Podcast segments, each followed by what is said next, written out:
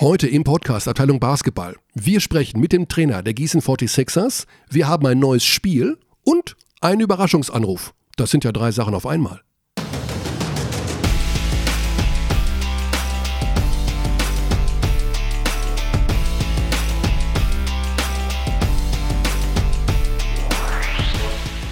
Läuft das?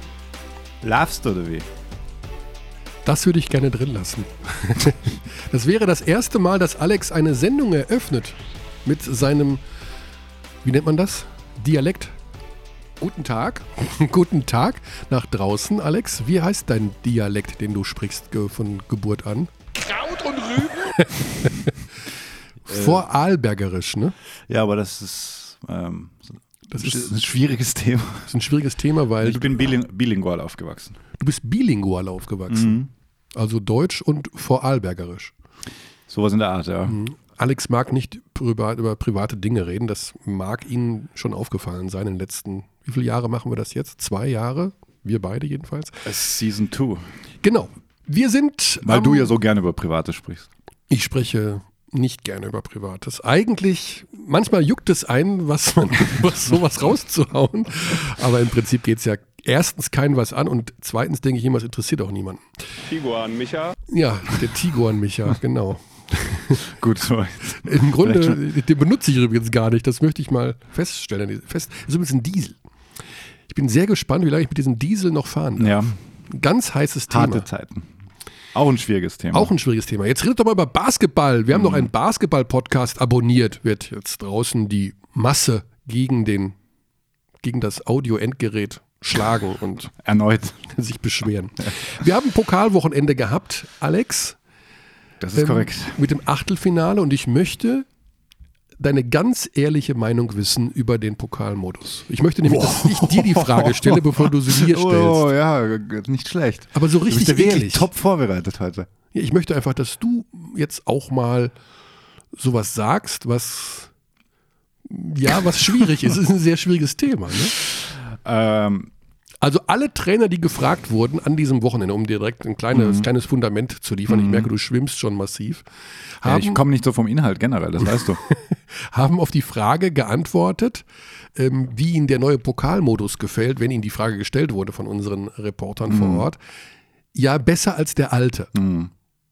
Gehst du damit d'accord? Ist das, also das ist mal sowas, ja, er ist nicht toll, aber er ist besser als der alte. Ich glaube, Raul Korn hat gesagt, eine typisch österreichische Lösung. Ähm, oh Gottes Willen. Ja. Das ist ja dann scheinbar, das ist dann nichts Gutes. eher nicht, nein. Ähm, Aber das habe ich auch noch gelesen, also dass er das gesagt hat. Ich wollte das eigentlich noch. Äh, Es habe ich ja- vergessen. Aber egal. Ähm, ich glaube, eins, ein, ein Fazit von mir war, dass es sein kann, wenn wir im Viertelfinale, Halbfinale, Finale sind, dass es sich zumindest so anfühlt, als ob die da schon länger mitspielen und es dadurch wertiger wird. Genau. Das ist so das Einzige, das ich jetzt mal so definitiv mitgenommen habe für mich, weil du hast halt, du hast den Jena-Sieg gehabt, du hast diese zwei Mini-Upsets gehabt. Dadurch hast du schon mal, ja, ein bisschen Traktion gekriegt und ich habe mir gedacht, okay, wenn wir jetzt da sitzen im, äh, irgendwann, wenn das Finale ist, 2019, dann hast du zumindest das Gefühl, okay, das waren jetzt nicht nur zwei Siege. Genau. Ja, es geht ja auch immer um das Thema, die kleinen Mannschaften Also einzubinden. das war eine österreichische Antwort jetzt. Ja, sie war sehr ähm, so typisch, äh, eine typische Antwort für den Landtagswahlkampf in Bayern. Das bin ich. Man will sich nicht festlegen, aber man will auch nicht, äh, man will trotzdem Inhalt transportieren. Oh, hast du das Bavaria One-Logo gesehen? Der Jungen Union von Söder. Hast du nicht gesehen? Das Bavaria One-Logo. Vom Raumfahrts, Raum, Raum, Raumfahrtsprogramm, Raum, wie, wie heißt denn das? Weltraumprogramm Ja. des Freistaats Bayern. Hast du nicht mitbekommen? Nein, das, also tatsächlich ist das an mir vorbeigegangen. Und das Ach, ärgert mich sehr, weil ich bin ein sehr interessierter Mensch in der Hinsicht. Ja, das also, wundert mich jetzt auch. Also, Das Bavaria One-Logo der jungen CSU, oder was ist das jetzt? ähm, also pass auf, ähm, du bist ja auch viel auf, auf, auf Vielleicht kenne ich es auch und ich weiß noch nicht, was du jetzt genau meinst. Oh, das äh, mit Söder in der Mitte. Boah, das ist ja auch um Himmels Willen. ähm, Das ist nicht gut. Ja, aber es wurde auch ein bisschen falsch darüber berichtet und er, er sprach dann äh, tatsächlich auch von, äh, jetzt muss ich ihn suchen, Bist du nicht traurig? Fake News. da hat Söder drüber gesprochen, dass es als Fake News darüber ber- berichtet wurde, weil ähm, das Logo sozusagen als das Logo äh, dargestellt wurde, aber es war wohl ein Logo der Jungen Union, das schon wochenlang Ah, okay. äh, verwendet wurde. Aber er kam, bekam ziemlich viel Bist du Ablehnung. traurig, dass du nicht mitwählen darfst? Traurig wäre übertrieben. Aber eine Frage im Valomaten, den ich immer mit Begeisterung mache, ist, Mhm. sollten Ausländer, die, du bist ja offiziell ein Ausländer als Ich bin Österreicher, Wirtschaftsflüchtling, ja. äh, die bereits mehrere Jahre in Deutschland wohnen, zumindest auf kommunaler Mitebene, äh, Ebene, mitwählen dürfen. Mhm. Also würdest du gerne mitwählen? Weil du, Also du wenn ich wohnst dürfte, ja, würde ich es machen, ja. Ja, Hm. Ja, doch, klar. Also ich wohne ja schon lange jetzt hier, deswegen habe ich mir gewisse Rechte auf jeden Fall ersessen, meiner Meinung nach. ja. Du könntest So auch die deutsche Staatsbürgerschaft beantragen. Ich glaube nach acht Jahren. Das müsste doch reichen, oder? Nee, geht's ja noch nicht aus. Geht's Ihnen noch nicht aus.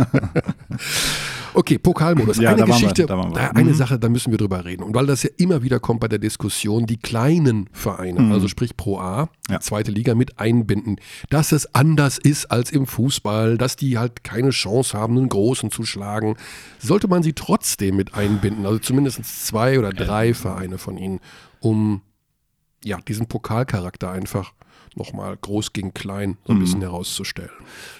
Ich fände es schon gut, ja. Also ich fände es auch gut, wenn die Aufsteiger dabei wären. Da geht es ja schon mal los. Mhm. Die fehlen ja, es sind ja nur 16 Teams. Mm, Man kann sicherlich die, keine Ahnung, Halbfinalteams noch dazu nehmen. Aber dann wird es ja wieder komplex, weil mehr Spiele, Spielplan wieder ja, schwieriger. die- die- Aber jetzt mal in einem Vakuum betrachtet, ja. Mhm. Also den Spielplan, das lasse ich nochmal außen vor. Ich glaube, da kann man schon irgendwas deichseln. Also im Bereich der Preseason vielleicht, also früher anfangen oder vor dem ersten BBL-Spieltag bereits eine Pokalrunde absolvieren. Wie auch immer. Das äh, wäre schon möglich. Aber immerhin haben wir einen neuen Pokalmodus. Er ist ähm, mit dem Achtelfinale gestartet und wir haben ja sogar Pokalüberraschungen. Richtig. Hurra! Ja, kann man schon so sagen. Also Göttingen schlägt Ludwigsburg. Ja, nach was? 16 Punkten Führung? Und Jena gewinnt in Oldenburg. In da muss ich Oldenburg. tatsächlich sagen, das hätte ich am aller, aller, allerwenigsten erwartet. Vor allem nach dem ersten Ligaspiel von Genau. Jena gegen Alba. also, dass Jena 94 Punkte macht Mhm. in Ja, Oldenburg. Wahnsinn. Wahnsinn. Das, das Und bisher äh, Jenkins mit 12 im vierten Viertel, ja, der bis dahin gar nicht gescored Ja, hat, irgendwie so. Also ist nochmal eine nähere Untersuchung wert. Dann aber die üblichen Verdächtigen. Man muss dazu sagen, dass die Auslosung für das Viertelfinale, also wenn Sie den Podcast jetzt nach Freitag, den 12. Oktober hören, steht das Viertelfinale schon. Das haben wir jetzt noch korrekt. Das nicht. wird in der Halbzeit von Alba gegen Kreisheim gelost. Genau. Und da vermuten wir schon, dass es eventuell, da ja Bamberg, Berlin, Bayern äh, weiter sind, vielleicht kann es ja auch sogar schon zu einem Absolut. Duell kommen. Frankfurt, So wie früher im Viertelfinale. genau, dass die beiden oder dass zwei große Teams aufeinandertreffen. Das ist korrekt. Ulm ist raus aus dem Pokal. Wie ist deine Meinung zu Ulm, Körny? Ja, das ist eine sehr gute Frage, da morgen, also jetzt, das ist immer diese Sache, ne? Morgen am Mittwoch, den 10. Oktober, bin ich in Ulm beim Eurocup-Spiel gegen Galatasaray Istanbul. Und ich habe alle Ulm-Spiele bisher gesehen Ja, oder kommentiert oder es waren keine leichten Spiele, muss Genau. man dazu sagen. Und da ist schon einiges Gutes dabei. Also das ist sicherlich eine Mannschaft, die mit einem guten Anspruch in die Spiele geht. Das sieht man auf jeden Fall. Die wollen wahnsinnig viel, sie investieren wahnsinnig viel, aber sie belohnen sich erstens nicht selbst und zweitens fehlt dann tatsächlich oft im Schlussviertel so ein bisschen die Ordnung. Also sie sind ja wirklich, ich meine, bei Roter Stern Belgrad haben sie drei Viertel wirklich tapfer dagegen gehalten. Das kann man nicht anders sagen. Das war natürlich äh, mit das schwierigste Spiel bisher und wir haben ja letzte Woche gesagt, ich habe das Gefühl, dass die keine Chance haben und dann dachte ich dann nach drei Vierteln, okay, also ist auf jeden Fall knapp, aber dann Schlussviertel, wumm, weg. Gegen Bayern, Schlussphase, wumm, weg. Gegen Frankfurt, letzten fünf Minuten, wumm, weggebrochen. Und das ist schon eine Sache, die wir sicherlich dann morgen mit Thorsten Leibniz oder beim Spiel dann gegen Galatasaray mal ansprechen müssen, dass eigentlich vieles gut läuft, aber eine gewisse Ordnung fehlt und was denn immer so in den letzten fünf Minuten los ist. Das äh, ist eigentlich ein guter Punkt mit der Ordnung, weil du hast ja jetzt diese äh, drei Point Guards eigentlich Ja. oder drei, die Point Guards spielen können. Du hast mit Patrick Miller den Neuzugang, der natürlich sehr athletisch ist, sehr kräftig ist, der viele Minuten kriegt. Ähm, Aber natürlich so ein, äh, wie, wie, man immer so schön sagt, ein Floor General, wie es früher natürlich auch per Günther war, als sie die Hochphase hatten mit, mit dem Rekord 27 Siege in Folge und so weiter. Da war halt natürlich immer klar, wo der Ball hingeht am Schluss oder von wo, mhm. von wo die Offense ausgeht. Äh, bei dem Patrick Miller muss man sagen, ähm, hat halt viel daneben geworfen in den ersten Spielen. Also sehr, sehr ambitionierte Korbleger, muss man dazu sagen. Mhm. Also das waren super schwierige Würfe. Das ist jetzt etwas besser geworden ja. gegen Frankfurt. Absolut, da hat er sie auch getroffen. Aber es bleibt dabei. Also es ist nach wie vor ähm, vielleicht auch etwas zu ausrechenbar noch. Mhm. Das müsste man dann mal sehen, äh, ob sich das gegen Galatasaray widerlegt. Äh, widerlegen lässt, ob das ähnlich ist. Also ist jeden Fall wirkt die Mannschaft, also vom Auftreten her, ja, viel ambitionierter als letztes Jahr. Es ist aber auch ein schwieriger Saisonstart, muss man sagen. Also du hast ja direkt Bayern, Belgrad, absolut, Frankfurt. Absolut. Ja, das, äh, pff, das Frankfurt ja auch ein Eurocup-Team, die gewonnen, wieder Gordy Herbert Dinge machen einfach. Gewonnen gegen Fiat Turin. Ja. Schon in, Larry Brown ist Larry Brown ist der Coach. Ja, aber der ist, der ist weg. Was ist jetzt schon wieder weg? Ja, der, hat, wow. der ist krank geworden. Mhm. Also ich habe sehr seltsam alles. 78 Jahre alt, da guckt man natürlich schon mal im Personalausweis, wie, wie alt er denn dann ist. Und er hat gesagt, ich weiß nicht, wann ich wiederkomme. Also der muss irgendeine Diagnose bekommen haben und ist direkt Huch. wieder in die USA zurück. Okay, das habe ich verpasst. Mhm. Und das tat mir total leid, weil er hat ja gerade mal angefangen da und jetzt hm. nicht so schön, aber alles Gute, gute Besserung, Larry Brown, wenn er uns an dieser Stelle zuhört, wovon ich fest ausgehe. So, wir nähern uns dann unserem heutigen Gesprächspartner gleich. Wir sind noch etwas früh, aber ich glaube, er ist verfügbar. Wir müssten das Training schon absolviert haben. Wir müssen uns ja immer auch ein bisschen danach richten, wann überhaupt wer verfügbar ist. Und wir zeichnen immer dienstags den Podcast auf. Das heißt, du hast immer das Problem, Mannschaften zu erreichen, die unterwegs sind, also Auswärtsspiel am Mittwoch haben, Eurocup spielen ja sehr viele europäisch. Spielen viele europäisch, Champions League, wie auch immer. Oder eben trainieren oder eben, ja, in welcher Hinsicht auch immer unterwegs sind. Das ist echt kompliziert, muss das, man sagen. Das ist ziemlich kompliziert, ja. Also wir bekommen viele Absagen von Menschen, die einfach nicht können. Ich glaube nicht, dass sie nicht wollen. kann, auch, kann auch sein. Wir haben ja, das machen wir noch. Johann Reuekas letztes Jahr wollte ja nicht. Der will sich ja nicht ins so in den Mittelpunkt stellen, der Trainer der Göttinger. Aber den müssen wir noch irgendwie mal überzeugen. Das finde ich ja einerseits sympathisch, aber er ist nun mal The Holy One da. Der macht ja alles. Also Scouting, Sportdirektor, Man Trainer. Muss einfach, wir sprechen nur über Basketball. Wir sprechen nur über. Solange er will. Ja, wir sprechen über.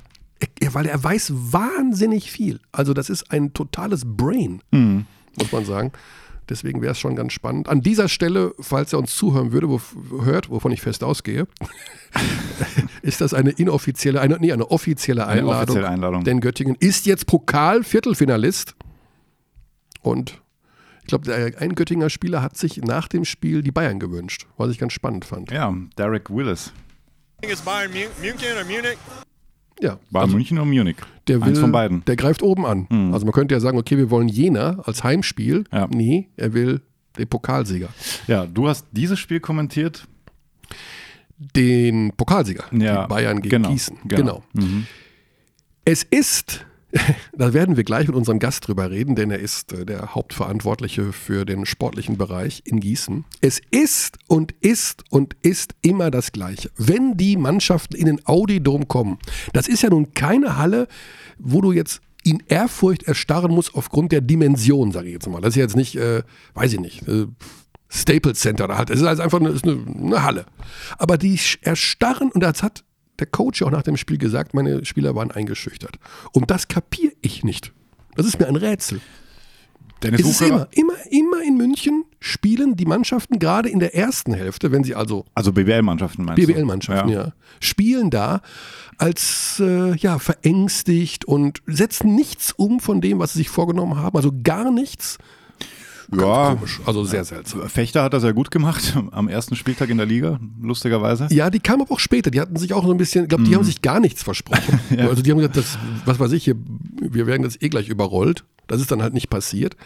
Aber bei den Gießern war es so, ich meine 60, 33 zur Halbzeit, da weiß ja ungefähr, wie die 20 Minuten gelaufen sind, ähm, dass die von Beginn an da standen und haben das, wie, die, wie das Kaninchen vor der ja, Schlange. Es stimmt schon. Also wenn man im Audidom ist und man merkt, okay, irgendwann, es gibt, es kann so einen Punkt geben, da, da ist so eine besondere Energie da. Also so kam es immer vor als Zuseher dann. Und wenn sie dann einen Lauf kriegen, ist es wirklich schwer. Weil es kann auch richtig laut werden da drin. Aber ja, aber komischerweise, wenn ich in Bamberg bin ja, und schaue mir dann die Auswärtsmannschaften an, die gehen viel galliger so dran. Also das ist so dieses, diese Atmosphäre in Bamberg ist natürlich logischerweise gut für die Heimmannschaft, weil das ja auch sehr ja, laut ist und Zuschauer sind näher dran eigentlich. sind näher dran und ich habe das Gefühl, dass die Auswärtsmannschaften in Bamberg viel weniger eingeschüchtert sind, sondern das noch viel mehr als Challenge nehmen als in München. Ist vielleicht auch, weil es schon länger bekannt ist oder dass einfach mehr Spiele schon dort absolviert worden sind, Freak City-mäßig. Hm. Könnte auch daran liegen. Bayern, Wir werden das mal mit dem Gast, mit unserem Gast heute besprechen. Das ist Ingo Freier, der Head Coach der Gießen 46ers. So, und dann ist er bei uns in der Leitung, Ingo Freier. Grüß dich, Ingo. Schönen guten Tag. Er hat gerade gesagt, er war versunken vor dem Computer. Was, was gibt es denn da so äh, Träumerisches zu sehen? Neue Spielsysteme äh, oder? Statistiken. Statistiken. Die ganzen Zahlen und Statistiken über unsere Liga, die äh, geht man ja immer wieder durch. Und, Ja. Äh, ja, Was fällt dir da auf? durch, ja, macht Spaß. Was, was, was war das so, wo du sagst, oh, das ist eine tolle Statistik, eine tolle Zahl? Nein, man versucht immer Schlüsse zu ziehen aus Mhm. allem. Man ist, man ist auf all, alles, was man bekommen kann, ähm, nimmt man auf und versucht dadurch daraus Schlüsse zu ziehen. Okay, also eine konkrete Zahl willst du uns gar nicht nennen, die dir gerade aufgefallen ist. Nein, genau. Ingo, wir, wir, wir äh, springen kreuz und quer, wie es uns gerade hier in den Sinn kommt. Wir haben gerade schon im Vorgespräch, Alex und ich, über das äh, Auftreten äh, deiner Mannschaft beim Pokal in München gesprochen und wir hatten dieses Thema in unserem Podcast auch in der vergangenen Saison immer wieder, dass uns auffällt, also mir persönlich vor allen Dingen, dass die Mannschaften, die als Gast in München im Audidom spielen, oftmals gerade in der ersten Hälfte so ein bisschen spielen wie das Kaninchen vor der Schlange, so in Ehrfurcht erstarren. Dass es viel häufiger der Fall ist, als zum Beispiel, wenn man in Berlin spielt, in Bamberg ist. Äh, Du hast ja auch sowas nach dem Spiel angedeutet, dass deine Mannschaft dazu eingeschüchtert war. Wie kann das sein, dass das oft den Teams so im Audidom passiert? Das ist eine gute Frage, aber genau der Punkt ist mir natürlich auch schon äh, seit Jahren aufgefallen. Und äh, man versucht auch immer wieder äh, dagegen was zu machen und die Mannschaft richtig darauf einzustellen, auch, auch alles ähm, zu, zu erklären, wie das in München abläuft und so weiter. Hm. Ähm, und trotzdem, also äh, auch, man, man versucht es mal mehr zu machen. Es, Mhm. es, es klappt nicht, dann versucht man es wieder wegzulassen. Leses mal, macht, bringt man es wieder rein. Also ähm, Warum das genauso in München ist, es ist auch richtig, in Bamberg oder in anderen Mannschaften, in anderen, anderen Hallen ist das nicht ganz so krass wie in München. Mhm. Das ist schon auffällig. Komisch. Ne? Aber äh, ja, wie, wie es am Ende, was es am Ende dann ausmacht, weiß man nicht. Es, ja, die Qualität ist schon sehr, sehr hoch äh, Ja. in München. Und deswegen, äh, umso konzentrierter die dann auch am Anfang sind und, und, und kommst du halt nicht immer mit. Aber ähm, es war schade, dass wir die erste Halbzeit äh, so gespielt hatten, weil hätten wir so gespielt wie in der zweiten Halbzeit, hätten wir äh, eher eine Chance gehabt zu gewinnen. ja, ja, da war plötzlich so befreit aufspielen, sagt man ja immer so nett, ne? Da mit 30 Genau, Punkten Rückstand genau, dann genau. plötzlich lief es. Ist ja eigentlich auch unsere Stärke oder die Stärke meiner Mannschaften, dass ich äh, den Spielern so viel Selbstvertrauen kriege, dass sie befreit aufspielen können, dass Mhm. sie äh, genau wissen, äh, was sie dürfen und, und, und sie dürfen viel. Mhm. Das ist richtig, ja. Die, die, bevor wir nochmal auf den Spielstil der Mannschaft zu sprechen kommen, Ingo, sei mir nicht böse, dass ich noch einmal kurz das Thema John Bryant anfasse und zwar ganz kurz von Beginn an, weil es war ja damals so ein bisschen äh, die Riesensensation. Ich würde gerne nochmal von dir wissen, was du gedacht hast in dem Moment, als du zum ersten Mal gehört hast, dass John Bryant zu euch kommen könnte, was dein erster Gedanke war. Äh, nee, so war das ja gar nicht. Also Ah. man ist ja mit allen Agenten immer im Austausch, den ganzen Sommer, auch ganz viel während der Saison. Und äh, da steht, man ruft jetzt nicht an und sagt, du, äh, ich hätte gerne den John, ähm, sondern das ist ein Austausch. Man weiß, äh, auf welchem Niveau und, und, und in welcher Phase die Spieler in ihrer Karriere gerade sind. Das kriegt man selber mit, das weiß man dann nochmal äh, durch die Agenten und ähm, dann ja, haben wir irgendwann damit geliebäugelt und uns aber dann auch gleichzeitig natürlich äh, diebisch gefreut, als es tatsächlich dann ähm, zu der Auseinandersetzung mit ihm überhaupt kam. Ja. Das heißt, er wurde euch gar nicht angeboten, sage ich jetzt mal, sondern ihr habt mitbekommen, okay, der ist bereit, Hauptsache er will in, in, in Deutschland bleiben, auch für weniger Geld zu spielen und habt dann selber auch proaktiv, äh, seid ihr da vorgegangen? Sowohl als auch, mhm. genau. Wir, okay. wir, ich sitze hier äh, sozusagen in meinem Büro und wir reden über alle Spieler, die auf dem Markt sind. Und auch die, okay. die, die utopisch scheinen, einfach um sie abgehandelt zu haben. Mhm. Und ähm, wenn dann bestimmte Spieler immer noch auf dem Markt sind, von denen du weißt, ja, eigentlich sind die viel zu teuer, ähm, dann hakst du trotzdem nochmal nach. Mhm. Und ähm, dieses Nachhaken gleichzeitig auch mit ähm, einem Interesse, wo, wo wir es gehört haben, dass viel Interesse da ist, äh, wieder zurück in die, in die Bundesliga zu kommen für John, ähm, ja, hat das dann ausgemacht, dass äh, dann doch äh, konkrete Kontakte da waren. Mhm. Die Überraschung war natürlich auch vor dem Hintergrund, dass man nicht gedacht hat, John Bryant würde jetzt so ein bisschen zum Stil des Ingo Freier passen. Jetzt ist meine konkrete Frage, es gibt ja so zwei, drei Trainer in der Liga, wo man immer so ein bisschen den Spielstil festmacht. Also John Patrick, das Beispiel aus Ludwigsburg für die Pressing Defense und du bist der mhm mit Verlaub der Freigeist, nervt dich das eigentlich, dass man immer so, ja, deinen Namen auch in Verbindung bringt mit, ja, die machen Run and Gun und wie früher in Hagen und Hauptsache drauf und sechs Sekunden nur Zeit für einen Angriff. Fühlst du dich da selber auch reduziert oder kannst du mit diesem Image ganz gut leben und weißt im, insgeheim, dass du ein viel coolerer Dude bist, als manche vielleicht äh, vermuten? Also das, äh, das äh, war ja so, dass, dass es bisher mal ganz gut aufgegangen ist. Das heißt, wir haben ja meistens überperformt mhm. mit diesem Spielstil. Und es freut mich natürlich, jetzt einen Spieler wie John Bryan zu haben, der, der eine so hohe Qualität hat, wie ich sie selten in meinem Kader hatte. Aber äh, mit seiner Statur er anscheinend gar nicht reinpasst, ich aber trotzdem allen zeigen kann, dass das doch geht. Genau. Und dass, dass äh, ja, man seine Philosophie weiter durchsetzen kann mit jeder Art von Spieler. Natürlich musst du Anpassungen machen und das machen wir ja auch. Und ähm, wir haben dadurch wenige Schwächen mehr, dafür aber sehr, sehr viel Stärken mehr. Und ähm, wenn du das dann abwiegst, äh, macht so eine Verpflichtung dann trotzdem absolut Sinn. Und ich kann es nicht nachvollziehen, wenn ja, der, die ein oder andere Mannschaft sich vorher gedacht hat, äh, nee, ich nehme ihn mal nicht, zu mir passt er nicht. Weil das ist ja auch die, die Aufgabe eines jeden Trainers, ähm, ja das Bestmögliche aus seinen Spielern, Spielern oder aus dem oder das bestmögliche Konzept zu basteln aus den Spielern, die ich habe. Wir haben leider nicht, oder alle Mannschaften haben nicht das Geld, dass der Spieler sich, die, die, dass der, dass der Trainer sich die Spieler aussuchen kann, ähm, die er gerne möchte, die hundertprozentig in sein System passen. Mhm. Sondern äh, das ist immer so ein Hin und Her. Spannend war ja auch, was passiert nach der letzten Saison mit John Bryant. Dass er dann verlängert bei euch, kam ja auch irgendwie überraschend. Der hat auch bei uns im Interview gesagt, Ulm war interessiert, beziehungsweise es gab Gespräche, da war er relativ offen. Und er hat dann wortwörtlich gesagt, er hat noch unfinished business in Gießen und er ist euch so dankbar, dass ihr ihn an, bei seinem Lowest, glaube so hat er es formuliert, ihn sozusagen supportet habt. Ähm, wie, wie lief das dann ab in der Offseason?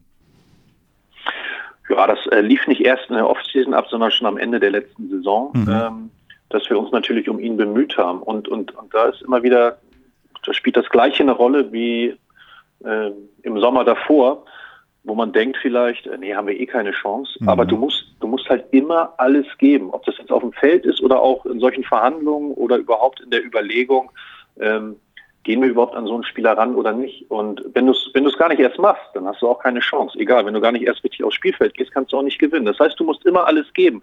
Und das haben wir gemacht. Und wenn wir ihn nicht behalten hätten, dann hätten wir aber zumindest sagen können, Mehr ging nicht, mehr konnten wir nicht machen, aber wir haben alles gegeben. Und ich glaube, das ist am Ende immer sehr, sehr wichtig. Mhm. Kommen wir zu deinem aktuellen Kader, Ingo. Du hast keinen Spieler dabei, der 26 Jahre alt ist, der 27 Jahre alt ist oder 28 Jahre alt ist. Entweder sind sie jünger oder älter. Das heißt also, du hast mit Larry Gordon, Brandon Thomas und John Bryan, die sage ich mal, die Veteranen und mit Max Landis, ähm, Siani Chambers oder Gerald Taylor, Max Montana haben wir jetzt äh, auch kennengelernt, Mahi Aqua sowieso, der 22 ist, die jüngere Fraktion. Ähm, wie ist da diese Dynamik so in der Mannschaft? Ist das wirklich so, dass ja die Älteren, die Jüngeren miterziehen? Gibt es da auch eine kleine Grüppchenbildung, sage ich mal, dass eher die Älteren zusammenhängen und die Jüngeren, weil es ja doch diesen gravierenden Unterschied gibt zwischen diesen zwei Fraktionen? Äh, ich habe versucht natürlich diese älteren Spieler zu bekommen, aber vor allen Dingen auch ältere Spieler, die noch nicht satt sind oder die irgendwo noch hinkommen, um den Ausklang ihrer Karriere zu feiern, sondern ich wollte Spieler haben, die ähm, ja äh, auch genau darauf achten, auf diese Sachen, die mir als Team und im Teambuilding wichtig sind und dass die diesen Charakter auch, auch, auch haben, nämlich genau junge Spieler an die Hand zu nehmen, denen als Vorbild zu dienen, eher in die Halle zu kommen, wie die jungen Spieler das gewöhnt sind, einfach, dass sie eine Vorbildfunktion haben und das ähm, setzen die sehr, sehr gut um. Und deswegen war es mir auch wichtig, dass ich zum Beispiel zwei Spieler wie Larry Gordon und, und, und David Bell in die Mannschaft hole, mhm. weil von denen weiß ich, wie sie ticken. Und John Bryant und Benny, die, die, die hatte ich schon hier. Äh, jetzt kommt noch ein Brandon Thomas dazu, von dem mhm. die ganze Liga das weiß, dass er so ist. Das heißt, das sind gute Grundvoraussetzungen, die Spieler, die jüngeren Spieler besser zu machen. Mhm. Und äh, das ist gut, wenn das nicht immer nur vom, vom Trainer kommt. Der Trainer kann immer sagen, ja, du musst extra Training machen, du musst früher da sein und so weiter. Äh, gut ist das, wenn das auch so eine, äh, ja, wenn das innerhalb dieser, dieses Teams auch von alleine klappt. Mhm. Du hattest ja Larry Gordon in deiner Zeit in Hagen noch in der Saison 14, 15, dann ging Larry äh, nach Bremerhaven, hat da nicht funktioniert. Dann war er in Korea, dann in Kasachstan. Äh, rief der, das ist natürlich auch nicht jetzt gerade, denke ich mal, die sportliche Offenbarung oder finanzielle Offenbarung, rief der eigentlich irgendwann mal an und sagt, Ingo, hol mich heim? Oder wie ist das gelaufen? äh, ja, natürlich. Das sage ich ganz ehrlich. Also, aber auch nicht, nicht nur Larry. Wir haben ganz, mhm. ganz viele Spieler, die ähm, von uns weggehen, die sich, die sich gut gemacht haben bei uns und den nächsten Schritt, zumindest den nächsten finanziellen Schritt dann auch gehen, äh, was ich auch toll finde. Ähm, mhm. Und dann irgendwann aber sagen, ja, Geld ist, ist, ist schön und super, aber irgendwann äh, musst du auch mal wieder Spaß haben am Basketball. Mhm. Ich, ich sage nicht, dass das bei den meisten Spielern nicht so ist, sondern es gibt auch viele andere Mannschaften, wo es einfach Spaß macht zu, zu arbeiten und zu spielen. Aber ich weiß von mir, dass meine Spieler äh, das oft als Kriterium nehmen, um dann genau wieder anzurufen und zu sagen, du, das war toll bei dir, ich möchte gerne noch mal eine Saison bei dir spielen oder wie sieht's aus, wie ist dein Kader und so weiter. Also das haben wir jeden Sommer. Mhm. Und das ist ganz schön, dass wir dann aussuchen können, welche Spieler wir dann tatsächlich nehmen oder nicht, wenn der, wenn der Geldbeutel dann auch dementsprechend vorhanden ist. Mhm. Brauchst du denn diese Atmosphäre, so, ja, John Bryan hat ja gesagt, in Gießen ist auch so ein bisschen wie äh, familiäre Atmosphäre. Das ist alles nicht so groß und so. Jetzt kommst du, warst du jahrelang in Hagen, jetzt in Gießen. Beides Vereine, die ja so ein bisschen auch dieses, äh, diese Atmosphäre haben. Brauchst du das persönlich auch oder würdest du auch damit klarkommen, zum Beispiel zu sagen, okay, ich habe ein Angebot als Head oder Assistant Coach bei einem großen Club und da kann ich nochmal richtig ja, neue Geschichten erleben, aber das ist wahrscheinlich doch super professionell und etwas kälter von der Atmosphäre. Würdest du das für dich persönlich ausschließen, weil du eher auf, diesen, auf dieses familiäre Umfeld stehst? Überhaupt nicht, überhaupt nicht, weil dass ich in diese familiären Verein jetzt reingekommen bin, sowohl Hagen als auch Gießen, ist ja mehr oder weniger Zufall. Mhm. Es hätte ja auch von Anfang an ein anderer Verein sein können, der ähm, andere Stärken und Schwächen hat und ähm, in denen ich mich da zurechtfinden muss. Äh, ich versuche aber auch genau da immer das Beste draus zu machen und zu gucken, welche Vereine brauchen was. Ich, ich denke von mir, dass ich schon eine Menge auch als Spieler erlebt habe und viele Vereine mitgemacht habe, um zu sehen, äh, was, was brauchen die Vereine für ihre Entwicklung noch. Wenn ich jetzt äh, bei irgendeinem Verein wäre, der anders tickt, dann äh, versuche ich trotzdem da äh, die Stärken dann reinzubringen, die vielleicht ein Traditionsverein mitbringt oder ein familiär geführter Verein. Ähm, also so ist das immer ein, ein Hin und Her. Auch in diesem Verein versuche ich äh, bestimmte Sachen aus Vereinen, die ich woanders mitgekriegt habe, ähm, umzusetzen. Mhm. Wir wollen nochmal zurück zu deinem Kader kommen und zu der, zu der jüngeren Garde kommen. Da ist uns ein Spieler am Sonntag so ein bisschen aufgefallen, äh, Max Montana, der hat natürlich einen großen Vorteil, der hat schon mal einen Namen wie ein Pornostar, würde ich mal sagen. Also, das ist ja einfach überragend, dass der sich also sein Zweitname ist Montana, er heißt ja eigentlich Hötzel, hat sich jetzt umbenannt, beziehungsweise will nur noch Montana genannt werden. Mal abgesehen von dieser ziemlich coolen Geschichte, dass der einfach äh, so heißt, weil die Eltern den Staat gut finden. Äh, ist das so ein Typ, der kommt ja gerade vom College, war jetzt, sein drittes Pflichtspiel war in München, da war er auch im Interview so ein bisschen ehrfürchtig, dass er sich, ja, sagt, das war eine tolle Erfahrung, ich muss noch lernen oder so. Aber der ist uns so ein bisschen aufgefallen, weil der scheinbar ziemlich cool ist, auch so wie er wirft und was er so macht und so. Kannst du uns über den Spieler ein bisschen was erzählen, was du ihm für eine Perspektive zutraust?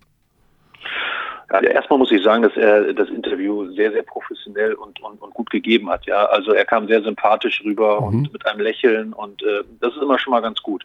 Äh, er ist natürlich ein, ein Rookie und hat noch nie gegen Erwachsenen gespielt. Mhm. Also es ist nicht so, dass wenn du, wie bei uns, die deutschen Spieler irgendwann aus der Jugend rauskommen, hast du schon mal irgendwo hier und da Oberliga, Regionalliga, Pro B, Pro A vielleicht mal gespielt und kommst dann in die erste Liga. Da hast du schon mal gegen Erwachsene äh, Männer gespielt. Das ist äh, in seinem Fall noch nie gewesen. Und daran muss er natürlich arbeiten. Daran muss ja jeder Rookie aus Amerika arbeiten. Und ähm, das fällt ihm nicht immer einfach. Ne? Also er ist schon oft gefrustet, auch im Training, wenn er irgendwo gegenläuft und äh, ja, ist halt kein Foul und äh, die, dann wird er so ein bisschen rumgeschubst. Auf der anderen Seite hat er aber unheimlich viel, viel Talent. Das heißt, ähm, du kannst immer noch mehr Kraft äh, dazu bekommen, in jedem Alter. Das muss er natürlich auch, aber er hat, er hat ein gewisses Talent, ähm, was das Spielerische angeht, was die ähm, ja, auf dem, auf, auf dem Feld Entscheidungen zu treffen, die sind auch, auch immer ganz gut. Die, die mhm. Frage ist nur noch, äh, wie gut setzt er die irgendwann um gegen, gegen diese anderen Art von Spieler? Und in, diesem, in dieser Findungsphase ist er gerade. Also es kommt jetzt wirklich auf, auf dieses Jahr und auf das nächste Jahr an, wie er das annimmt, wie er auch das annimmt, was er von den großen Spielern oder von den, von den erwachsenen Spielern und erfahrenen Spielern ähm, mitbekommt beim Training, was er sich davon abguckt und dafür sind die nächsten zwei Jahre unheimlich wichtig. Deswegen sind wir auch froh, dass er jetzt einen, Zweijahresvertrag bei uns ah. unterschrieben hat, dass er, dass er da ähm, sich genau auf diese Sachen konzentrieren kann. Breiter und stärker wird er sowieso bei uns, gar keine Frage. Das wäre noch die Aber, Geschichte, genau. Genau, mhm. genau, genau. Also da machen wir hier ja ähm, einen sehr, sehr guten Job. Und ähm, deswegen, deswegen traue ich ihm zu, wenn er das schafft wenn er also das schafft, ähm, sich durchzusetzen, ähm, körperlich auf dem Niveau dann und, und, und, und sich und es schafft, sich, sich auch durchzusetzen. Ähm, da müsste ja, sich auf, seine, auf seiner Position, also wir, wir, man, man probiert ja auch immer noch ein bisschen aus. Er spielt die drei, er spielt die vier, genau. er hat überall Vor- und Nachteile. Ähm, ob das jetzt so ein Combo-Forward wird, wird oder da ist er noch völlig in der Findungsphase und wir auch. Ne? Also wir haben hier keinen fertigen Spieler hergeholt, wo ich gesagt habe, pass auf, äh, den, den, den kriege ich genau für das. Sondern da sind wir alle noch so zusammen in der Findungsphase und das macht unheimlich viel Spaß. Mhm. Ähm, müsste sich eigentlich John Bryant um ihn noch vermehrt kümmern? Die kommen ja beide aus Kalifornien. Ähm, zum Thema Kulturschock, dieser Max Montana, ich meine, der hat äh, vier Jahre aus San Diego, San Diego State gespielt, der kommt aus ähm, Calabasas, Kalifornien. Also ich denke mal, das ist ein ziemlich cooler Dude, der vor allen Dingen die Sonne schätzt. Wie bringt man dem bei, dass das in Mittelhessen vielleicht auch etwas anders ist vom Klima und von allem als äh, auf der San Diego State University? Ja, das sind, das sind ja genau diese Eingewöhnungsphasen, von mhm. denen ich gerade gesprochen habe. Da muss, da muss er durch. Ja. Und äh, er ist äh, ein ganz, ganz angenehmer ähm, Mannschaftskollege, glaube ich, so kann ich ihn einschätzen. Und ähm, das heißt, er bringt, er bringt eigentlich äh, viele Sachen mit, ein guter Spieler zu werden. Ja, dann haben wir noch einen, über den ich sehr gerne rede, weil ich ihn sehr mag und seine Entwicklung über Jahre schon verfolgt habe. Das ist Mahir Aqua. Da hieß es ja noch in seiner Zeit in Tübingen auch, ja, das ist, der war ja 18 oder 19 und gerade Centerspieler brauchen ja doch für die Entwicklung immer ein bisschen mehr. Äh, er ist unheimlich heiß drauf, in diese Saison jetzt zu gehen. Er will unheimlich viel lernen von John Bryan, der will unheimlich gerne spielen und sich zeigen. Ähm, jetzt ist er auch immer noch recht jung mit 22. Kannst du ihm eine Perspektive aufzeichnen und was er dafür tun muss und die Dinge, die er braucht, um tatsächlich ein sehr guter BBL-Spieler zu werden? Ja, er muss genau die Sachen schnellstmöglich um oder, oder aufs Feld bringen, die, die, die ich von ihm verlange, die wir immer wieder ansprechen. Mhm. Und er hat sich leider äh, in, in der Vergangenheit sehr viel auf die, auf die reine Center-Position konzentriert, wahrscheinlich auch in der Jugend und, und äh, Junioren-Nationalmannschaft und so weiter. Ähm, er ist aber tatsächlich von, von, seiner, von seinem Talent her auch ein Spieler, der auf der Vier sehr, sehr gut spielen kann. Und es gibt, es gibt äh, schon jetzt viele Möglichkeiten, wo ich ihn lieber auf der 4 einsetze als auf der 5. Mhm. Ähm, und da hat er ein bisschen wenig dran gearbeitet. Das, das, da sind wir gerade bei, jetzt auch schon seit, seit über einem Jahr. Und äh, da, da wird er immer besser. Und wenn er dann sozusagen ein Spieler wird, der sowohl als der 5, auf der 5 als auch auf der 4 spielen kann, ist er noch variabler und ich glaube, das würde seinem, seinem Spiel auch noch viel, viel besser tun. Und auch in dieser Entwicklung sind wir gerade bei. Mhm. Dann reden wir noch über das große Ganze. Ihr wart ja letztes Jahr recht erfolgreich unterwegs am Ende, ja, fast Playoffs und hm, hm, das ist natürlich dann immer so ein bisschen der Anspruch fürs neue Jahr. Wie schätzt du, wenn du jetzt die Liga gesehen hast, zwei Spieltage plus Pokalrunde, Achtelfinale, ähm, wie von der Stärke her, von der, auch von den unmittelbaren Konkurrenten um Playoff-Plätze, wie schätzt du es aktuell ein? Hat sich das was verändert? Merkst du irgendwelche tektonischen Verschiebungen oder sagst du, Bayern, Bamberg, Berlin, dann lange nix und irgendwo beim lange nix, da werden wir uns positionieren. Äh, nee, die ersten drei, also ich sag mal, Bayern ist schon, ist schon eine Hausnummer, auch, auch weil sie so tief sind, weil sie äh, mehr Geld haben, weil sie Euroleague spielen. Ähm, das ist ja nicht so, das ist ja auch so, dass wir das ein bisschen hoffen. Ja? Mhm. Ähm, ich jetzt als, als, als, als Fachmann, aber auch als Fan hoffe natürlich, dass äh, Bayern eine unglaublich gute Rolle in der Euroleague spielen wird. Und ähm, deswegen äh, sage ich immer schon, klar, Bayern ist, ist erstmal ganz oben, natürlich, weil sie auch Pokal und Sieger sind und deutscher Meister. Wer danach kommt, das muss sich erstmal noch so ein bisschen rauskristallisieren. Da, da, da sehe ich jetzt nicht ein, zwei Mannschaften, sondern da, da sehe ich erstmal ein paar mehr Mannschaften. Okay. Ähm, und was dann ganz nach unten geht, ähm, da sind immer die vermeintlichen Aufsteiger erstmal und, und vielleicht zwei, drei Mannschaften, die in dem Jahr davor ein paar Probleme hatten. Und alle anderen wollen sich immer verbessern. Alle anderen haben sich alle was ausgedacht und äh, es ist jedes Jahr so, dass man äh, ein, zwei Mannschaften hat, mit denen keiner gerechnet hat, die auf einmal ganz irgendwo anders stehen. Genauso umgedreht ein, zwei Mannschaften von äh, vermeintlich sicheren Playoff-Plätzen, die dann auf einmal weiter unten spielen. Das ist jedes Jahr das Gleiche und das ist auch immer dieses Spannende dann. Und wir sind gerade in einer Phase, erst nach, nach zwei Spielen und einem Pokalspiel, wo man das immer noch nicht, äh, wo sich das immer noch nicht rauskristallisiert hat, sondern wo immer noch Überraschungen äh, kommen werden und, und das ist interessant. Mhm. Du als Fachmann dann, weil du gesagt hast, es ist nicht sicher, dass Alba vielleicht der Bayernjäger Nummer eins ist. Ähm, ich weiß nicht, das habe ich nicht gesagt. oder, oder dass ein paar andere da oben, dass es noch nicht feststeht, wer, wer direkt hinter den Bayern ist. Oder wie, wie würdest du es formulieren denn? Weil ähm, unsere Kollegen. Ich, ja, sag du. Ich würde es, ja, ich würde es so formulieren, dass, dass wirklich äh, vier, fünf Mannschaften die Chance haben, mhm. erster Bayernjäger zu werden. Und ähm, das sind die Mannschaften, die natürlich auch vom Etat her erstmal dahinter kommen. Ähm, ich, wir wissen alle nicht hundertprozentig, wie die Etats sind, aber so, so eine Richtung kennen wir ja. Und mhm. da ist der Abstand einfach vom ersten zu den nächsten Ganzen schon, schon etwas größer. Aber die nächsten Ganzen haben dann unter sich nicht so einen großen Abstand, dass man sagen kann, ja, der, der das Zweitmeister, Drittmeister Geld hat, der steht dann auch auf dem zweiten, dritten Platz, sondern da sind noch ganz viele andere Mannschaften dabei. Und äh, deswegen also sind, sind da wirklich, haben, haben wirklich viele Mannschaften die Chance, sich dahinter festzusetzen, vielleicht auch die Bayern mal in einem guten Augenblick zu schlagen, äh, um auf sich aufmerksam zu machen. Und äh, deswegen sehe ich nicht da unbedingt die üblichen Verdächtigen wie, wie Bamberg und, und Berlin dahinter, sondern ich, ich Oldenburg, Bonn, äh, vielleicht Würzburg, äh, Bayreuth, also die üblichen, die da sowieso auch immer sind. Äh, vielleicht wird Ulm und Frankfurt auch dieses Jahr wieder richtig stark. Also das, Frankfurt spielt auch immer in so wellenförmig, dann sind sie mal nicht in den Playoffs und nächstes Jahr werden sie wieder Dritter oder Vierter. Also das passiert mhm. auch. Guckst du eine Euroleague? Unbedingt. Ja, also eher ja. Euroleague als NBA. Ja, ja, ja. NBA ähm, ist für mich jetzt ein bisschen langweilig. Ne? Also einmal, ich versuche ja immer beides zu verbinden. Man, man will was lernen, man will ähm, up to date sein, man man guckt auch zu, weil einem das sehr viel Spaß macht. Und, und das gibt mir NBA alles nicht. Von mhm. daher gucke ich sehr, sehr gerne Euroleague so oft, wie es geht. Mhm. Komischerweise bekommen wir diese Antwort von vielen Trainern, Spielern, Experten in Europa, dass sie mit diesem vor allen Dingen Regular Season NBA Basketball nichts anfangen können. Trotzdem ist das so das ultimative Ziel eines Spielers, dort zu spielen. Klar, okay, Kohle, Kohle, ich weiß schon. Und irgendwie ist doch der beste Basketball, heißt es immer. Ist es also trotzdem, aber Euroleague gefällt vielen besser, weil da mehr Intensität ist und eben auch eine hohe Qualität. Kannst du dir den Erfolg der NBA, den offensichtlichen Erfolg, dann trotzdem erklären? Ähm, ja, da sind einfach äh, Typen drin, die die Kids interessieren. Ja? Und, und wenn wir davon sprechen, wer ähm, ja, welche Sport, es geht ja fast gar nicht mehr so sehr nur um die Sportler, es geht ja mhm. vor allen Dingen auch um die Typen, die da spielen. Und wenn du dir jetzt mittlerweile die, die Fußballspieler anguckst, wie sahen die noch vor 10, 20 Jahren aus? Wie sehen die jetzt aus? Jetzt sehen die aus wie NBA-Spieler. Ja, äh, wenn die da rumlaufen und ihre Autos zeigen und Statussymbole hier und da.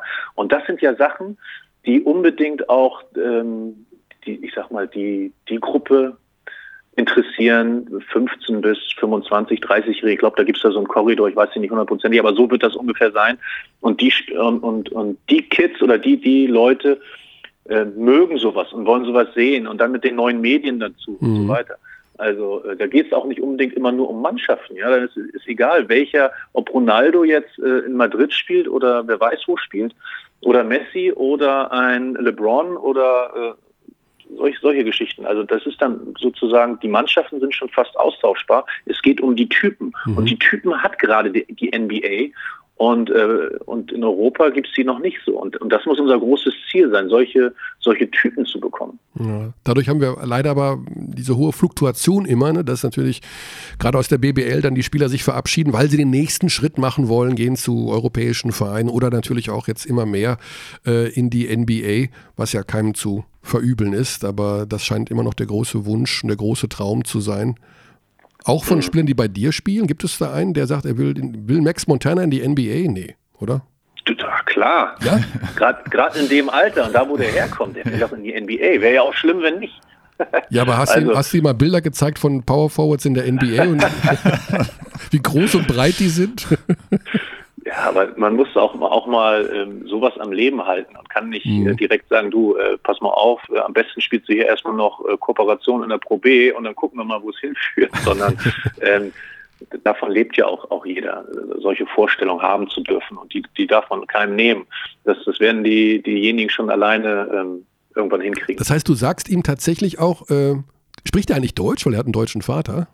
Wir haben da noch nicht drüber gesprochen, über ja. die NBA. Also aber du sagst ihm nicht, äh, du Max, wenn du in die NBA kommen willst, dann musst du aber jetzt das und das machen. Du, du, du willst das, du hast ja gerade gesagt, dass, dass dieses Feuer, was in ihm brennt Richtung NBA, hältst du eher am, am Lodern, statt zu sagen, pass mal auf, werd erstmal ein guter BBL-Spieler und dann schau weiter. Oder wie, wie, wie motivierst du ihn da?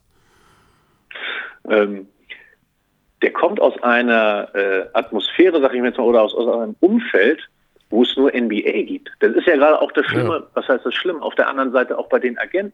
Viele Agenten aus Amerika kennen ja nun gar nicht Europa so gut und wo einzelne Länder liegen und so. Äh, natürlich wissen alle Bescheid. Ich übertreibe jetzt ein bisschen. Aber äh, die sehen auch erstmal nur, pass auf, die ganz große Kohle, die kriegst du in der, in der NBA. Jetzt spielst du erstmal ein Jahr die League und dann mache ich das alles für dich. Anstatt nach Europa zu gehen, gut zu trainieren, mhm. die nächsten Schritte zu machen und dann zu gucken, wo du bist und darfst trotzdem immer im Hinterkopf behalten, die NBA ist das Geilste und wenn ich einen großen Wunsch hätte, dann äh, ist es der. Und das ist okay. Das, äh, da bin ich mal sehr gespannt. Ja, Ingo, wenn Alex nichts mehr hat, kämen wir zu unserem Abschluss. Wir haben eine neue ja, Mini-Rubrik eingeführt, nennt sich die Überraschungsfrage.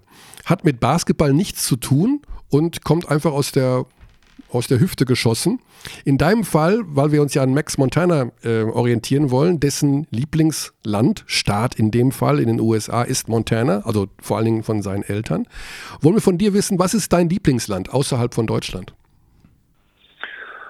Oh, ganz spontan wahrscheinlich das Land, wo ich am meisten Urlaub gemacht habe, wo sowohl mit meinen Eltern damals als auch äh, später mit meiner Familie und auch mit Kumpels, es war immer irgendwo äh, auf einer Insel in Spanien, ob das jetzt die Balearen waren oder die Kanaren.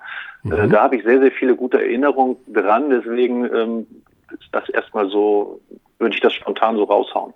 Okay, also wenn der Head Coach von Herbalife Gran Canaria anruft und sagt, pass mal auf, Bock auf ein Jahr Assistant Coach hier, Euroleague Team, dann bist du weg aus Gießen. Äh, das Komische ist tatsächlich, äh, früher als Spieler noch, selbst als Spieler noch, äh, wo es das Bossmann-Urteil nicht gab, da habe ich ja sogar schon gespielt, Anfang 90er. Äh, selbst da denkt man da dran, wenn man dann äh, auf diesen Inseln ist, dass man sagt, oh geil, die haben ja auch eine Erstligamannschaft. Wie, wie toll, wie toll wäre das damals zu spielen. Ja. So wie, das, äh, solche Gedanken hatte man tatsächlich. Ja. So wie Luke Sigma, der hat auf La Gomera gespielt, auf Teneriffa und auf Gran Canaria. Das muss ihn immer geben. Der hat auf allen ehrlich? drei, ja, ja, auf allen drei Inseln war der im Erstligaverein. Ich schaue gerade nach, wo Und die, jetzt, und jetzt als Highlight Berlin. Also da, äh, Über Valencia nach Berlin. Ich habe ihn auch gefragt, ob er sich nicht äh, ein bisschen komisch vorkommt, nachdem er jetzt jahrelang nur im TUI-Katalog blättern musste, wo er Ja, gespielt genau. hat. ich habe gerade nachgeschaut, wo die Provinz Caserta liegt. Das ist ja auch fast am Meer. Da war, gab es ja Ja, einen kurzen so eine Stopp, oder? Provinz ist das ja gar nicht. Ne? Also es liegt ja schon in dem, in dem Großraum Neapel. Mhm. Ähm, da habe ich gespielt, genau, und das Genau. war auch sehr, sehr schön. Also es war, sagen wir so, von der Erfahrung, die ich als Mensch da sammeln konnte, war das, war das, war das super. Ähm, die sportliche Erfahrung äh, war jetzt nicht ganz so doll, aber ähm, hat sich auf alle Fälle für mich gelohnt, da, da, da mal reinzugucken in, in die Verhältnisse da in Süditalien und Neapel und äh, da, da auch äh, das Leben kennenzulernen als Basketballer in Italien. Also Mhm. es ist schon auch nochmal was anderes gewesen damals als in, in Deutschland. Du wurdest einfach viel mehr auf der Straße erkannt als hier. Ja, ja, total, total. Und dann noch als großer Blonder und dann als die Italiener alle ein bisschen kleiner gewesen. Basketball war da sowieso sehr bekannt und das war schon, war schon lustig. Mhm. Ja, vielleicht kommt doch noch mal eine Auslandsstation dazu, wer weiß. Bist ja noch jung. Erstmal nicht. Erst, wir wollen erst, erstens keine Gerüchte in die Welt setzen und zweitens kann ich mir vorstellen, dass du ja in Gießen auch tatsächlich ähm, ja, viele Möglichkeiten hast, die viele Trainer in anderen Vereinen vielleicht sogar gerne hätten. Und das macht ja auch Spaß. Genau, man muss, man muss ja immer eine Vision haben. Und, und, und die, hat- die habe ich hier ja komplett. Ne? Mhm. Also wir haben ja hier noch eine Menge vor und ähm, da, da will man unbedingt dabei bleiben, wenn man den ersten Schritt mal gemacht hat, so, so wie ich jetzt vor einem Jahr. Und äh, wer mich kennt, weiß auch, dass ich keiner bin, der dann äh, irgendwas liegen lässt und, und sofort was anderes anfängt, sondern äh, da bin ich jetzt erstmal äh, lange hier mit beschäftigt. Mhm. Und du musst ja dich auch mit Stephen Reed absprechen, oder? Ich meine, wo du bist, ist äh, Stephen Reed. Ihr seid ja unzertrennlich, dein Assistant und du, den würdest du dann mitnehmen. Ja, natürlich hat er immer das letzte Wort, klar, aber, aber äh, er darf natürlich überall mit hinkommen. Und wir haben auch so ein gutes Verhältnis, dass wir äh, das vorher auch alles abstimmen. Ja, sehr gut. Das ist natürlich auch perfekt. Auch eine interessante Geschichte natürlich noch mit so vielen Jahren. Wie viele Jahre seid ihr jetzt als äh, Trainer-Duo zusammen? Elf? Elf Elf oder zwölf, ja. Wahnsinn. Schon irre. Da, was, sowas finde ich ja persönlich super, dass äh, ja, das über so lange Zeit ein berufliches und, denke ich mal, sicherlich auch ein privates, freundschaftliches Verhältnis so exzellent bestehen bleibt. Ingo. Jetzt habe ich doch noch eine letzte Oh, Frage. Alex kommt Ingo, nochmal. wie, war, wie war Arne Malsch als Spieler? Oha.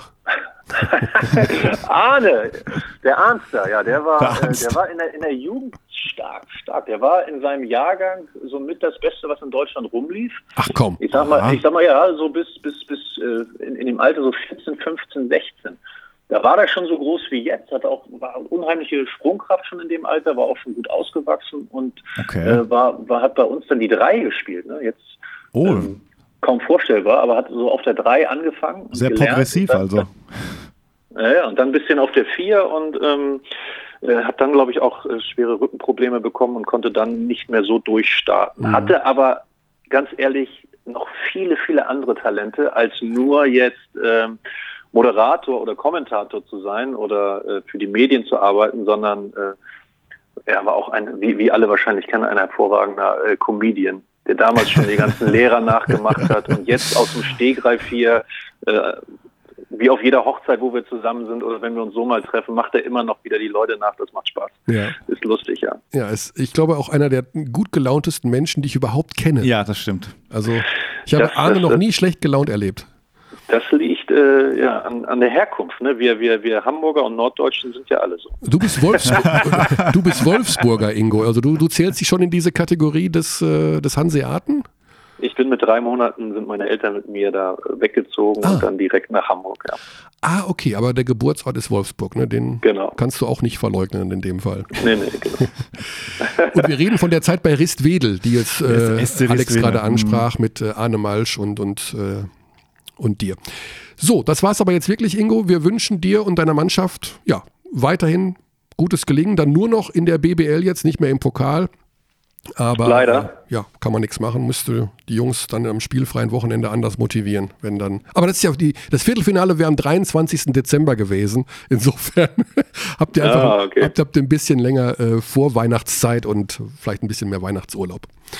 Gut, Alles klar, vielen Dank. gute Zeit. Bis bald. Vielen Dank Ciao. auch. Schöne Grüße. Ciao. So, So, Wieder was gelernt. Mit drei Monaten nach Hamburg gezogen. Ja. Wie mit Joschka Sabu und Köln.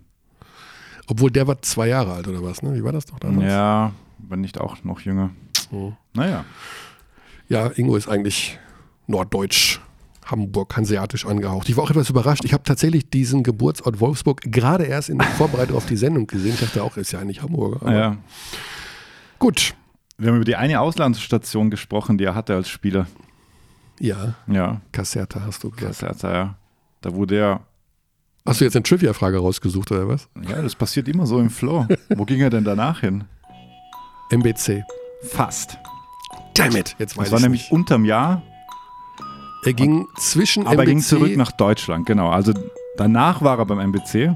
Oh, die Mhm. eine Station zwischen Caserta und dem MBC, die kriege ich nicht hin. Genau.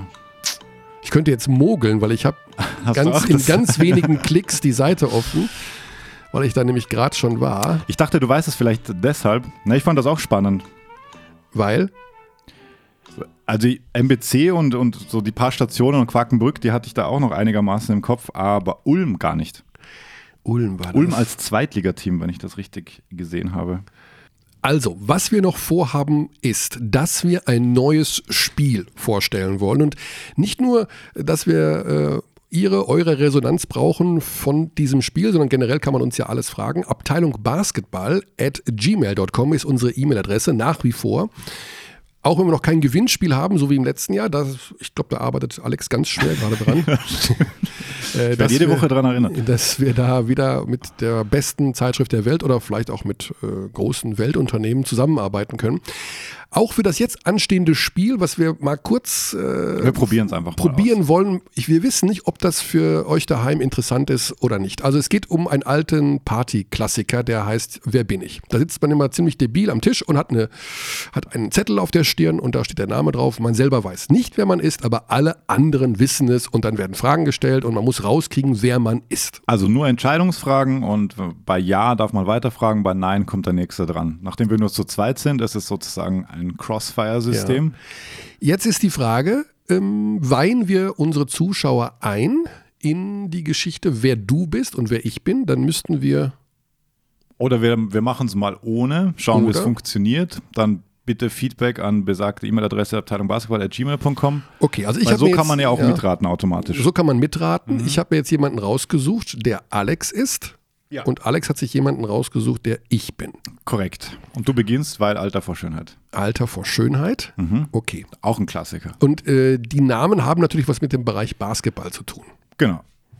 War ich ein Spieler? Bin ich ein Spieler? ja. Bin ich ein aktiver Spieler? Ja. Spiele ich in der Easy Credit BBL? Nein. Bin ich ein aktiver Spieler? Ja. Äh, spiele ich in Europa? Spiele ich in Deutschland? Ja. Spiele ich in der BBL? Ja. Ähm, bin ich, äh, habe ich die deutsche Staatsbürgerschaft? Nein. Hm.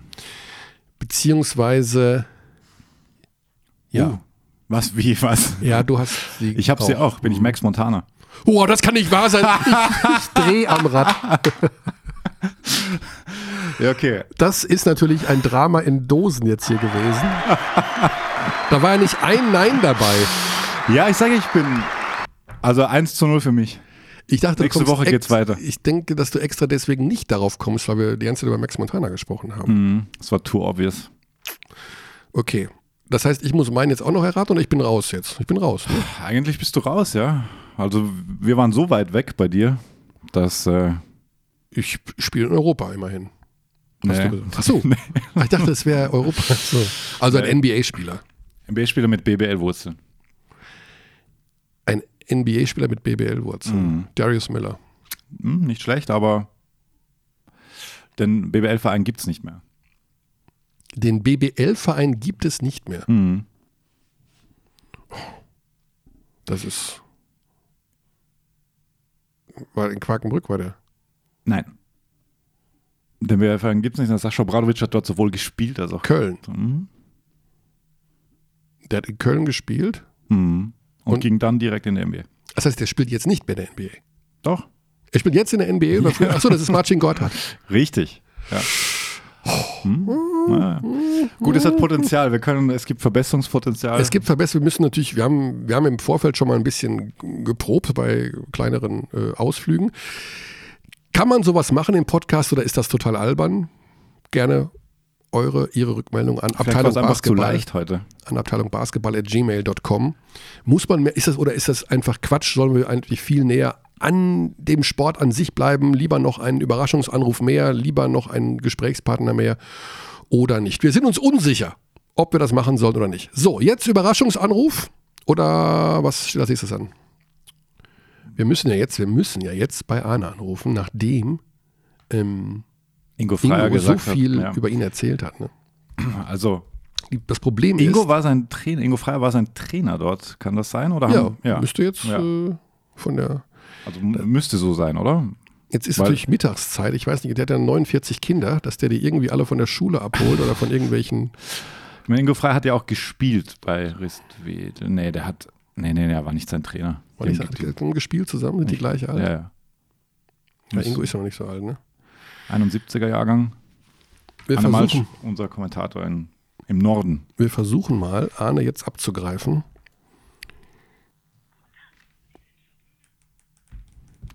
Ja, Okay, also Arne ist nicht erreichbar. Das er scheint in Amerika zu sein. scheint in Amerika zu sein. Das versuchen oder das haben wir jetzt versucht anhand des Klingeltons des Freizeichens, besser gesagt, äh, zu diagnostizieren. Da habe ich auch irgendwas im Hinterkopf. Dass der, der macht ja einmal im Jahr immer so einen Trip da irgendwo hin. Ja, aber NBA hat noch nicht begonnen, also deswegen, das verbindet er eigentlich, dachte ich. Aber gut. Dann versuchen wir noch direkt den nächsten. Auch das Okay. wird nicht einfach sein, weil der Mensch ist berufstätig und hat im Gegensatz zu uns einen vernünftigen Job. Aber versuchen kann man es ja mal, denn er hatte eine besondere Herausforderung an diesem Wochenende. Er musste bei einem Spiel, das er kommentiert hat, lange Strecken überbrücken, ohne dass Basketball gespielt wurde. Denn Gut, okay. bei Alba Berlin gegen Medi Bayreuth. Medi Bayreuth fiel die Shotclock aus. Ja. Und daraufhin wurde das Spiel für sicherlich 20, 25 Minuten lahmgelegt. Körner, Abteilung Basketball, Podcast Überraschungsanruf. Guten Tag, Herr Frisch. Der Wahnsinn geht weiter. So, das ist mein Button jetzt gewesen, ne?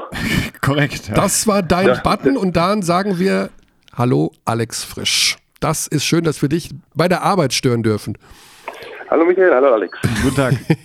Ja, wir sind auf deinen Namen gekommen, weil Arne Malsch keine Zeit hat. Arne ist in den USA irgendwo unterwegs und äh, derjenige, der noch am meisten erzählen kann über den letzten BBL-Pokalspieltag, wenn man das so sagen darf, das bist ja du, denn du standest vor einer großen Herausforderung bei deinem Spiel, da nämlich das Spiel unterbrochen wurde für eine ziemlich lange Zeit. In der Max-Schmeling-Halle. In der Max-Schmeling-Halle, weil die Shotclock ausgefallen war. Muss, warst du gezwungen zu improvisieren. Wie ging es dir dabei? Ja, also ich glaube, ähm, das ist, wenn man in der Max-Schmeling-Halle ist, sowieso kein Problem. Da gibt es genug Geschichten ähm, zu erzählen. Und ich glaube, wir hatten ähm, vorher so ein paar Sachen eh vorbereitet, die wir wahrscheinlich gar nicht gebraucht hätten. Über den Radio gab es ja so ein paar Geschichten von Bayreuth und da konnten wir es, glaube ich, so ganz gut überbrücken. Aber ist trotzdem eine interessante Herausforderung, oder? Wenn man immer guckt und denkt sich, wann geht's denn weiter? Was haue ich jetzt noch für eine Geschichte raus? Das ist einerseits äh, die ultimative Herausforderung für einen Kommentator und andererseits aber eben auch gar nicht so einfach. Oder wie hast du dich dabei gefühlt? Warst du Nee, völlig ich glaube, routiniert? also das ist ja die Gelegenheit, dann mal einen Grimme-Preis zu gewinnen. Ich glaube, Ralf und Reif und ja, die haben, glaube damals, ich, ja. mal Madrid mit Jetzt ist ein Tor gefallen, haben sie, glaube ich, ähm, den Grimme-Preis gewonnen oder sind nominiert worden.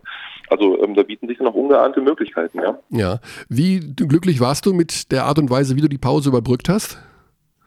Ich habe es mir ähm, nicht angehört, aber also gut, wir hatten wenig Leerlauf. Mhm.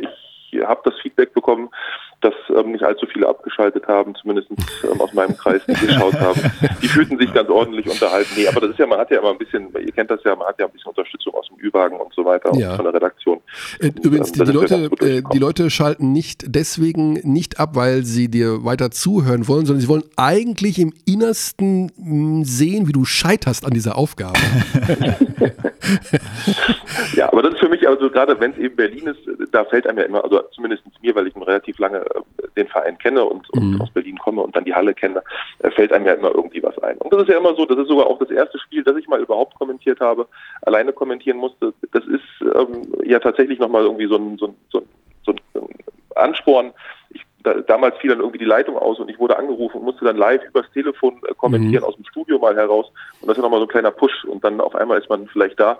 Das ist ja gar nicht klar, dass man ähm, äh, manchmal, ja, geht man ja ins Spiel, fehlt vielleicht auch die Spannung als Kommentator.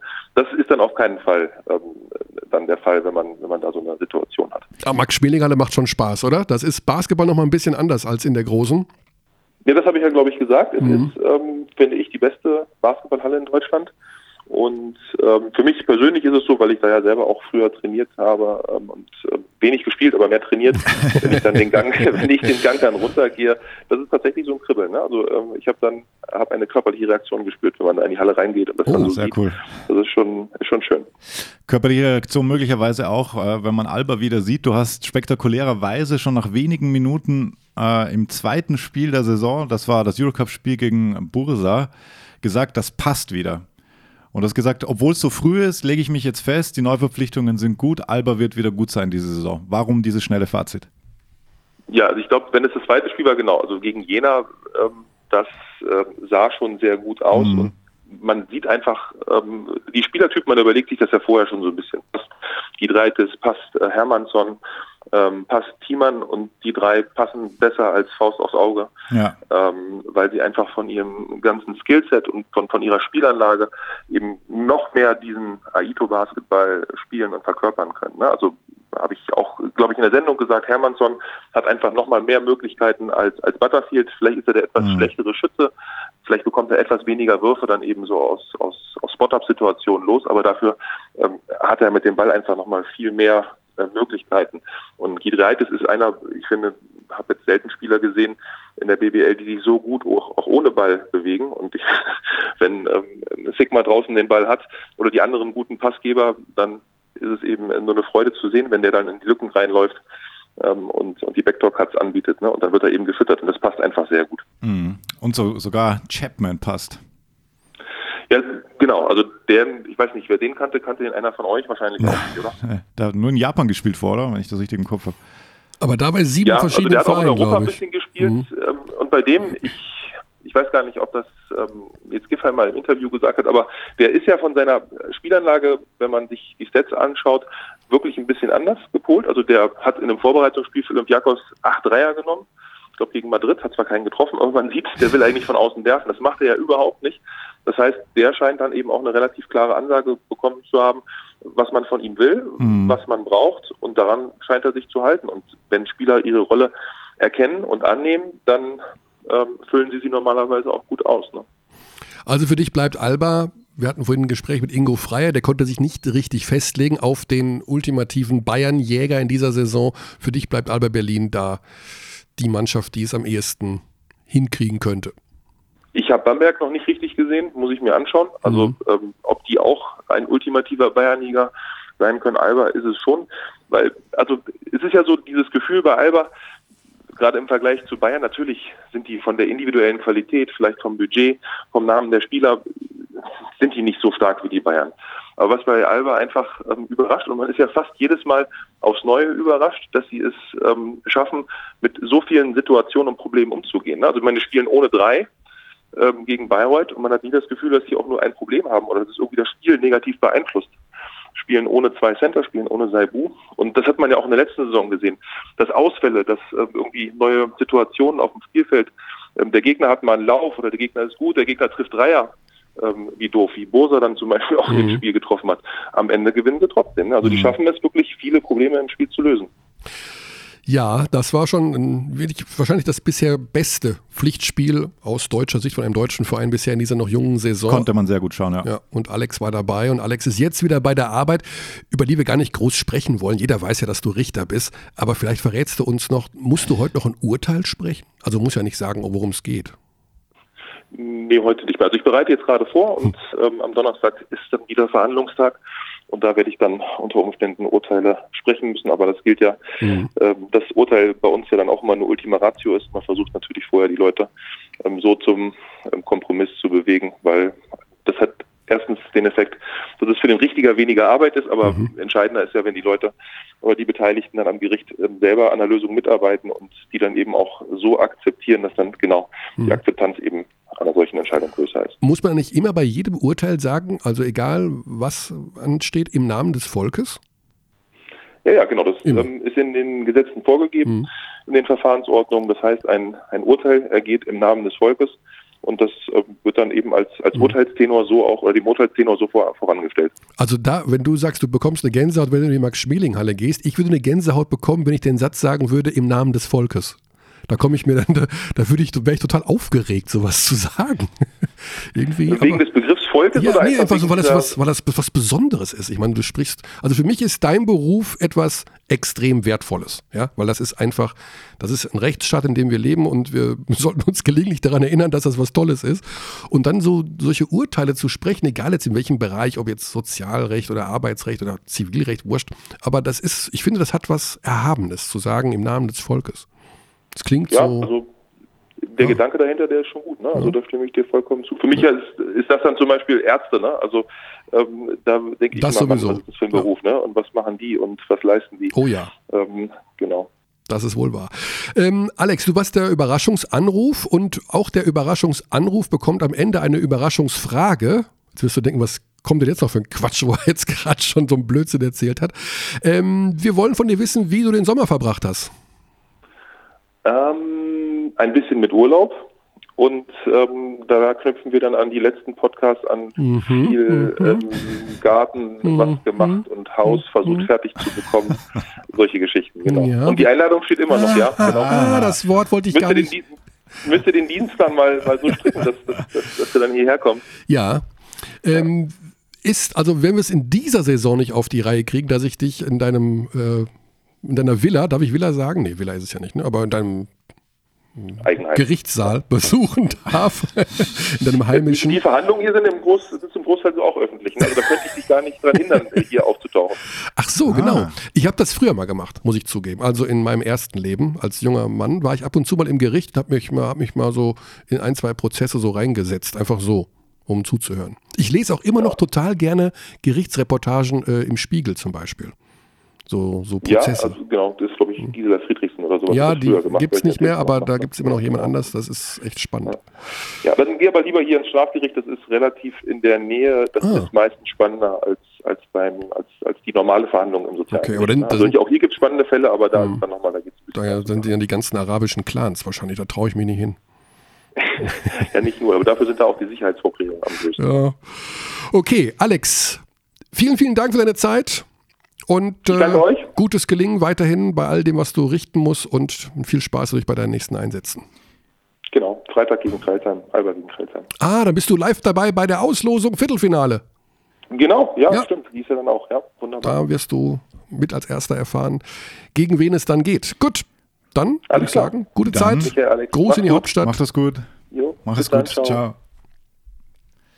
Ja. ist ein so intelligenter Mensch. Ja, Wahnsinn. Also es ist wirklich, macht unheimlich Spaß, mit ihm zu sprechen, weil der einfach, das ist wirklich einer, der über den Tellerrand hinausschaut, was das Leben so angeht. Definitiv. Und trotzdem einfach ein Basketball-Lifer, Ja, wie man sagt. ja, genau. Also der hat zum einen wirklich den orangenen Ball auf dem Hals sitzen, aber da ist noch viel mehr drin als nur Basketball. absolut. So, Jetzt, was, was haben wir? Wir haben die E-Mail-Adresse genannt, wir haben das neue Spiel absolviert, wir haben den Überraschungsanruf getätigt. was fehlt noch? Jetzt fehlt noch das Friedhof Frei Update. Es hat sich viel getan, muss ich den Zuhörern und Treuesten unter den Fridorianern. Kann ich Ihnen erzählen? Also, ein bisschen habe ich immer, immer nachgefragt. Körne, was ist, was ist es? Und plötzlich hattest du einen neuen Ansatz. Ich hatte einen neuen Ansatz. Ähm, ich hatte Hilfe. Da muss ich mich bedanken an dieser Stelle bei meinem Spätzle Thilo.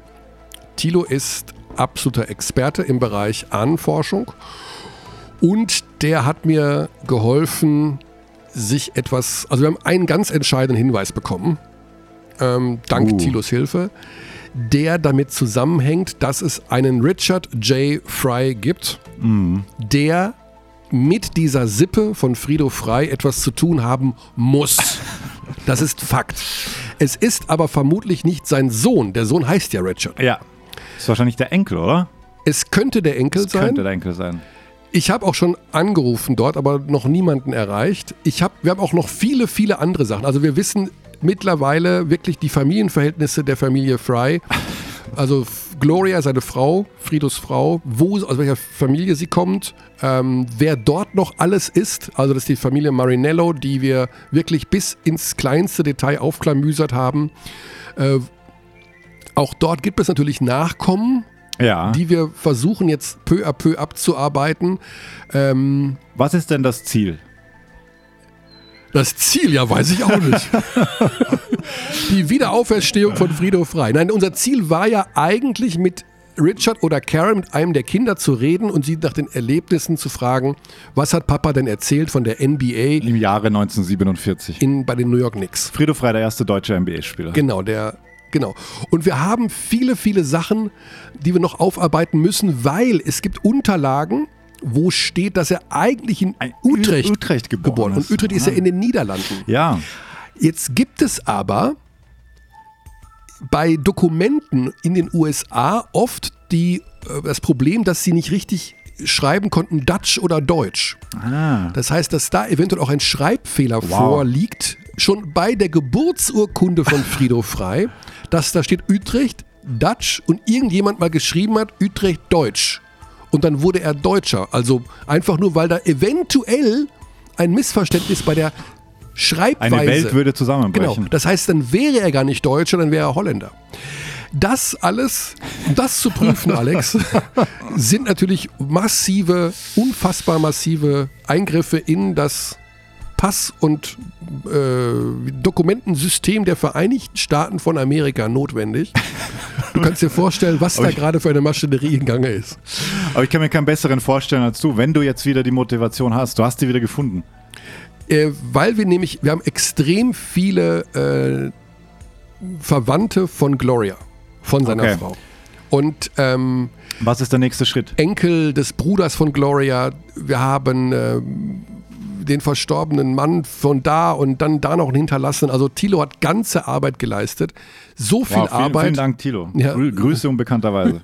so viel, dass wir Arbeit haben für die nächsten Jahre. Deswegen möchte ich mich an dieser Stelle aus der Saison 2018-19 verabschieden. Das war schön mit dir.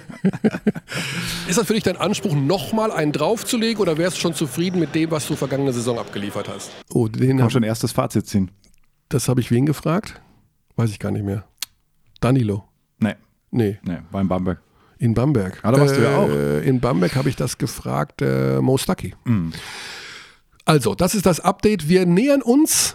Wir, näher, wir sind deutlich weiter als vor einer Woche. Wir sind deutlich weiter als vor einem halben Jahr. Aber der absolute ultimative Durchbruch, dass es heißt, liebe Hörer des Podcasts Abteilung Basketball, wir schalten jetzt live in die USA zu.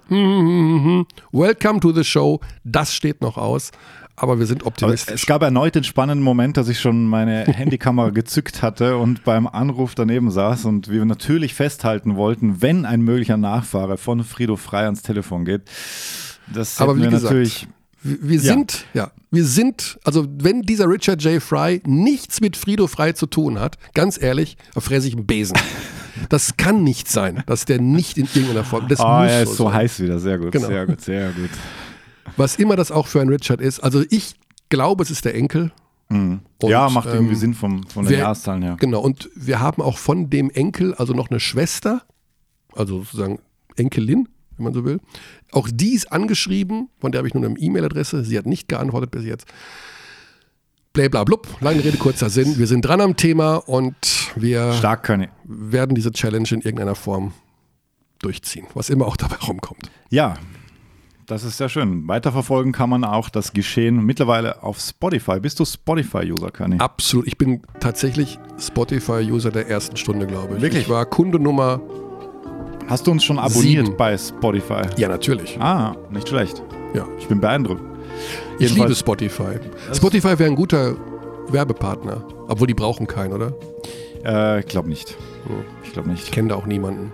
Ansonsten bei iTunes ganz normal, in der Podcast-App für iOS, für jeden Podcatcher auf Android, Da muss man das ja runterladen. Das ist auch ganz einfach. Oder soundcloud.com slash Abteilung Basketball. Also die Distribution ist mittlerweile eine gute. Jetzt muss er nur noch abonniert werden. Es muss nur abonniert werden und gehört werden. Mehrfach. Sonst stellen wir nämlich irgendwann unseren Service hier ein, Leute. so geht's nicht. Wir brauchen 5000 Abonnenten nächste Woche Dienstag. Okay, sonst hören wir auf. Alles klar. Bis dahin, gute Zeit. Paris, Athen, auf Wiedersehen. Guten Tag.